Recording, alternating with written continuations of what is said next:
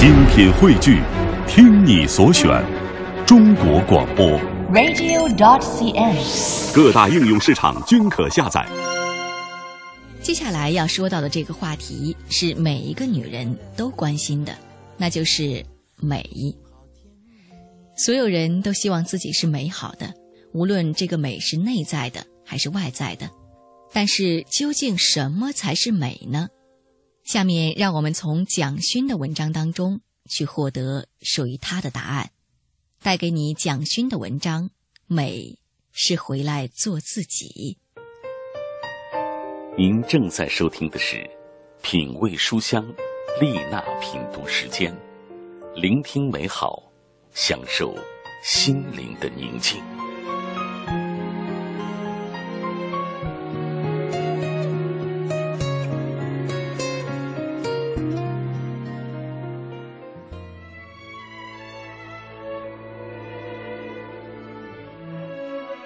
美是看不见的竞争力，这样一个主题，我在台湾的企业界讲过很多次。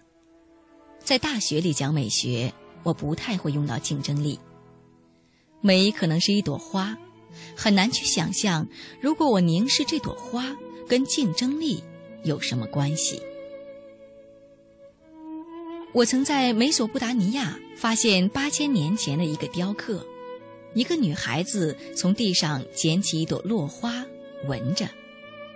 我想这个季节走在北京，如果地上有十朵落花，很可能一个北京的女孩子也会把它捡起来闻。如果这是一个美的动作，它不是今天才发生的，八千年前的艺术品里就有。所以我在大学上美学课，不谈竞争力。就谈这朵花。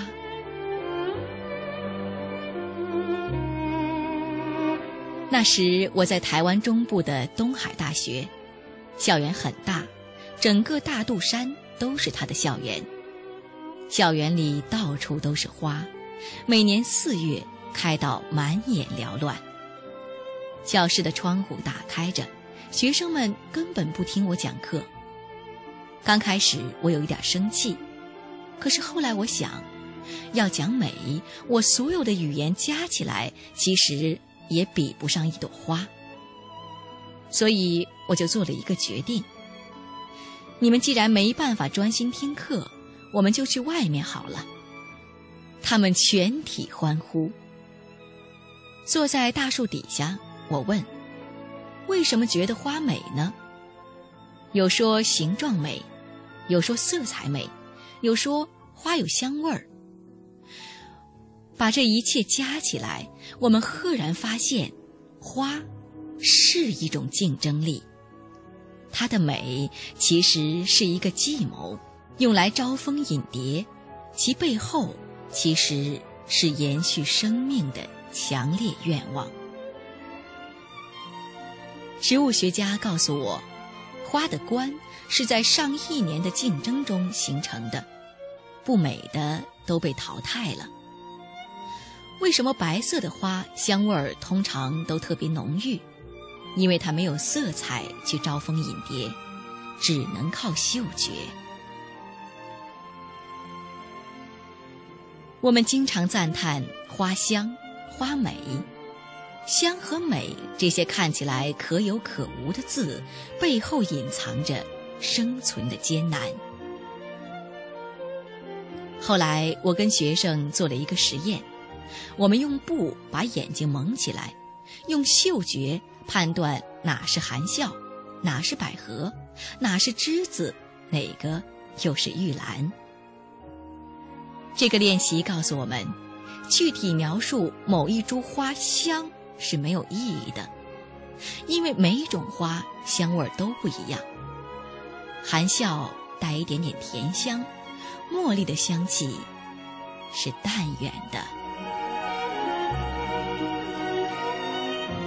美是什么？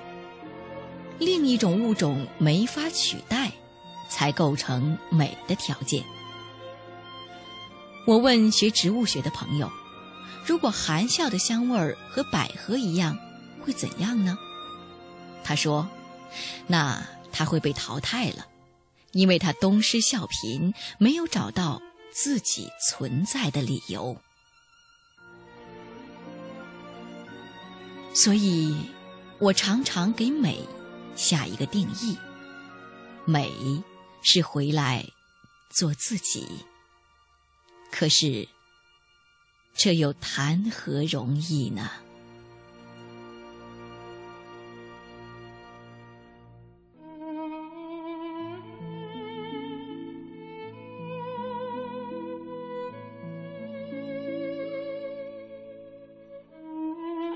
听众朋友们，刚才跟你分享的这篇文章是蒋勋的《美是回来做自己》。我在想，如果一朵花它的美在于不会被另外一种花代替的话，那人的美可能也真的是同样的。但是很多时候其实并没有注意到这些。回想一下，很多时候我们都在走着跟别人一样的路，做着跟别人一样的事情。别人忙的时候，我们不敢停下来；别人休闲的时候，我们又想着一定要跟他们一样的去休闲。可是，究竟什么样的生活才是我们真的需要的？究竟成为一个什么样的人，又才是真正适合我们的？找到这些问题的答案，也许往前走才会真正的有意义。但是，这些答案又不是现成存在的，也许需要很长的时间。才能找到，那也没有关系。一路上，只要我们去经历、去收获、去感受那些成长的过程，我相信我们一定就会变得越来越美，越来越接近那个真正的自己。让我们一起努力。